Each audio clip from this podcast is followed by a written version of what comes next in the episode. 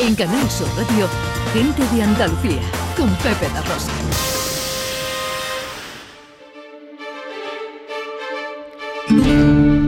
y 33, enseguida llega Sofía, llega nuestra Raquel Moreno con la filosofía. ¿Hoy de qué vamos a hablar? Hoy vamos a hablar de una peli que ha traído Canal Sur Más, que se llama Olvídate de mí y da la casualidad que es una de mis favoritas. Entonces la verdad es que la he colado porque creo que ahí la gente puede aprender mucho sobre la importancia de saber gestionar nuestros recuerdos. Y hay mucha filosofía en la película. Muchísima. Yo la situaría entre las 10 películas obligatorias para alguien que ame la filosofía. Qué bien.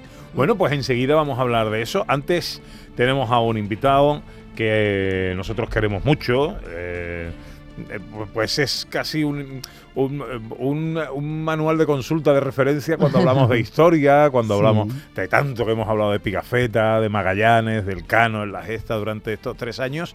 Y traemos un libro, profesor, Los tres jóvenes de Sanlúcar, es una trilogía, Los tres jóvenes de Sanlúcar en la primera vuelta al mundo. Que ha escrito efectivamente Manuel Romero Tallafigo, que además es eh, catedrático de, la universidad, investigador del archivo de India, y, y ahora ha estado con Magallanes, pero antes estuvo con Colón también. ¿Te acuerdas que, vamos, que él realmente ha tenido contacto con los grandes hombres de, la historia que, tiene que ver con Sevilla, con Andalucía, con España y con el mundo? Profesor, eh, ¿quiénes son estos tres sanluqueños? Estos tres sanluqueños, primero la trilogía lo hemos hecho tres sanluqueños. Cada uno ha escogido un autor. Son uno es Diego de Arias, hombre de armas, un, un, tío que se ganaba la vida en el siglo XVI con las armas. Ajá. Y yo pongo ahí en la novela que Magallanes se fió de que era muy buen manejador de armas, que era un hombre leal, que era un hombre mm, fiel, que era un hombre que entendía de caza, que era un hombre que con mucha veces y los cogió como criado suyo, tanto que lo mandó a Puerto a llevarle a su hermana la escritura de la finca que le dejaba. Y lo hago yo hacer un viaje a caballo por toda Extremadura, en fin.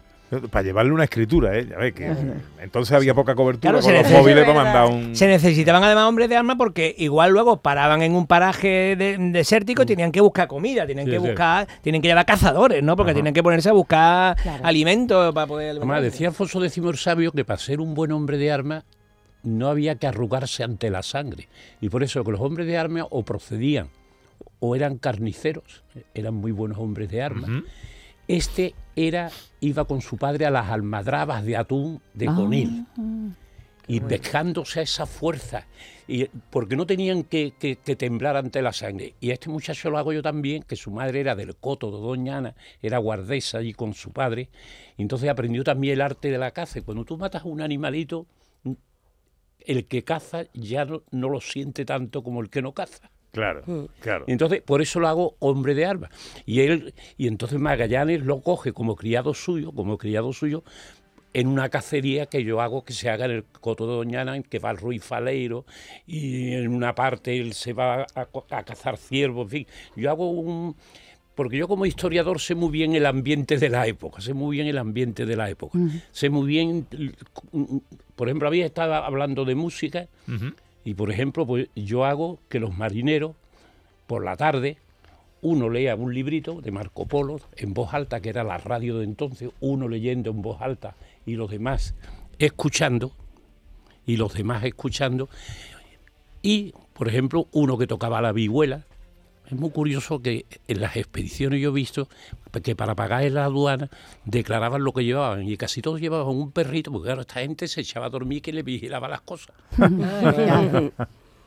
Otros llevaban una vihuela, es decir, que se pondrían a tocar la vihuela, cantarían, compraban ahí en la plaza de San Francisco pliegos con romances y con letras que eh, eso porque tenemos que pensar que sin radio, sin televisión, sin, móvil, tantas horas en el Pacífico, Dios mío, tres meses, nada que hacer. Eso sí que fue un, confinamiento.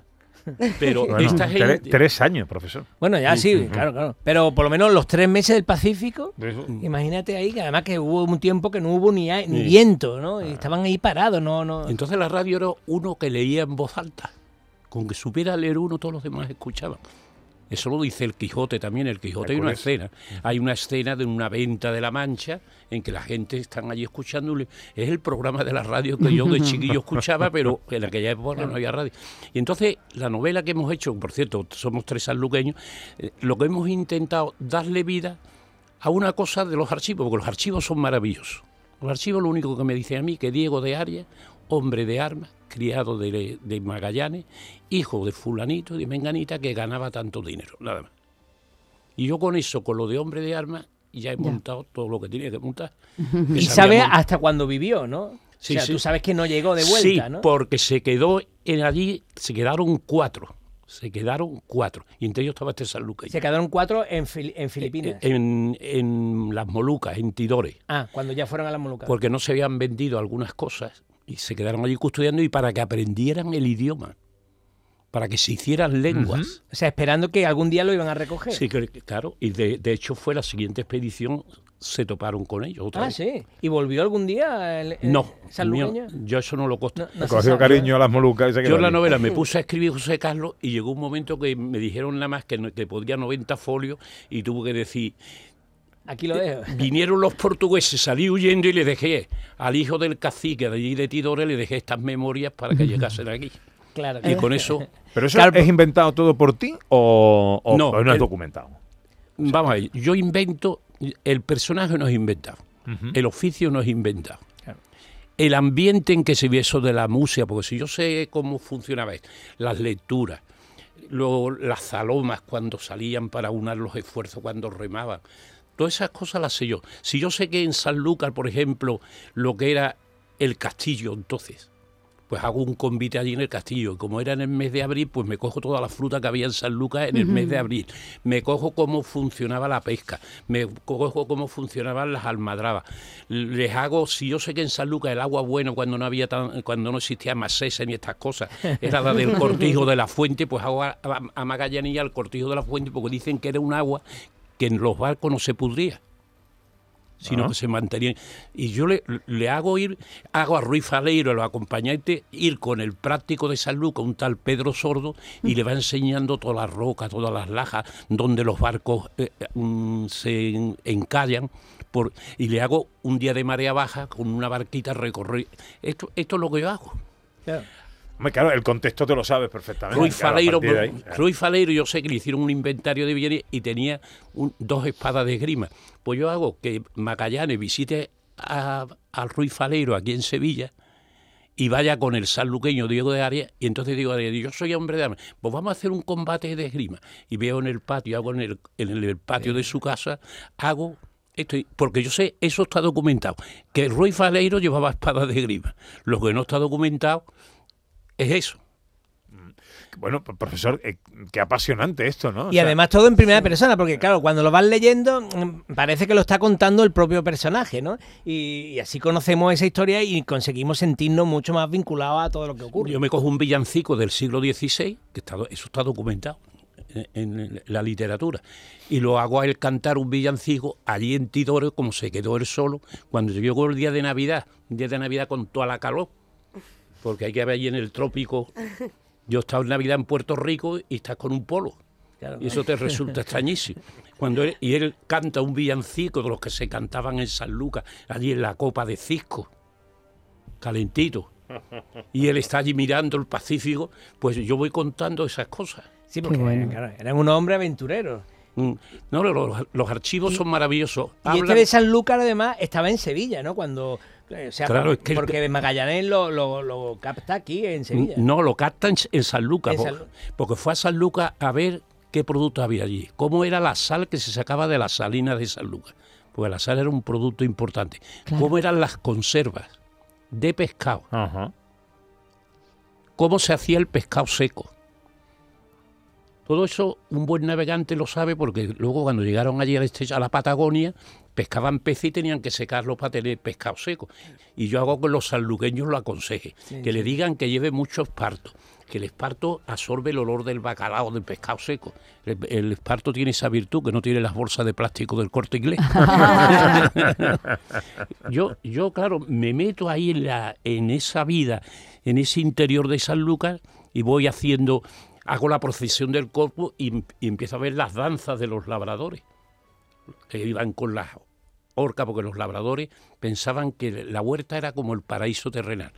Entonces hacían la danza en que cuando Dios expulsó a Adán y Eva del paraíso, dice que los expulsó con, un, con una espada, venga, fuera, fuera. y puso en la puerta del paraíso a un querubín, no a un serafín. Porque un querubín es un ángel que tiene muy mala, mala leche.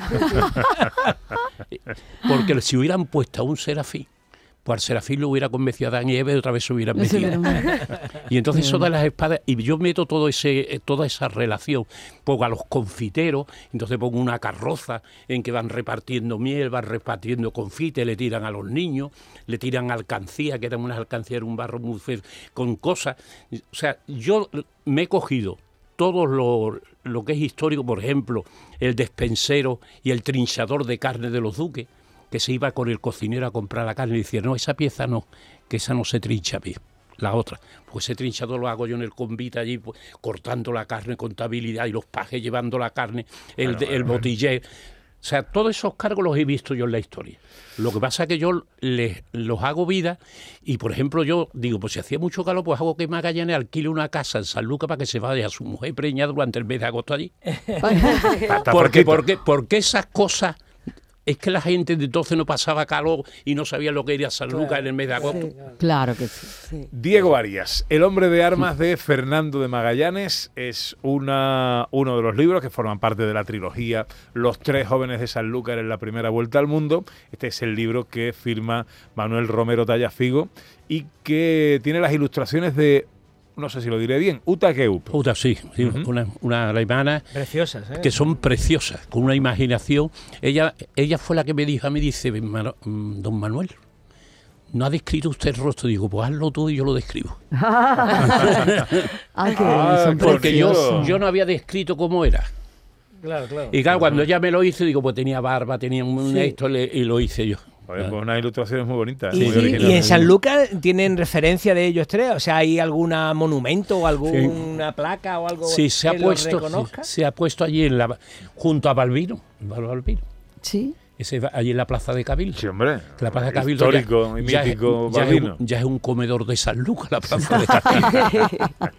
sí, es una plaza convertida en comedor. El libro ya está publicado, está a la venta. Sí, está, está- el, el libro lo tiene el Círculo de, de Artesanos y lo venden en San Lucas, curiosamente con tres botellas de manzanilla. Hombre. Cada una con una etiqueta de cada uno de estos personajes. Hay que Y, comprarlo y ya. ¿eh? en la etiqueta, y en la etiqueta van esos personajes. Y es manzanilla de la E. Un nombre muy bonito, manzanilla la E. La E. Una La E. ¿Ah? La E, entre comillas.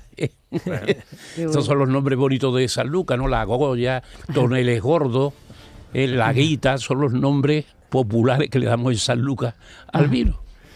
Pues la trilogía de, de Los tres jóvenes de Sanlúcar en la primera vuelta al mundo y este libro que firma Manuel Romero Tallafigo. Profesor, es un placer siempre escucharte. ¿eh? y aprendemos muchísimo. A menos quedamos embobados. Si no le ponemos a esto freno, eh, se nos va la hora. Hombre, no hablamos con el profesor podríamos estar días y días hablando. Es Sí, verdad. De De los detalles, la los andante. verdad, detalles, ¿eh? sí, En Canal Sur Radio, gente de Andalucía, con Pepe da Rosa.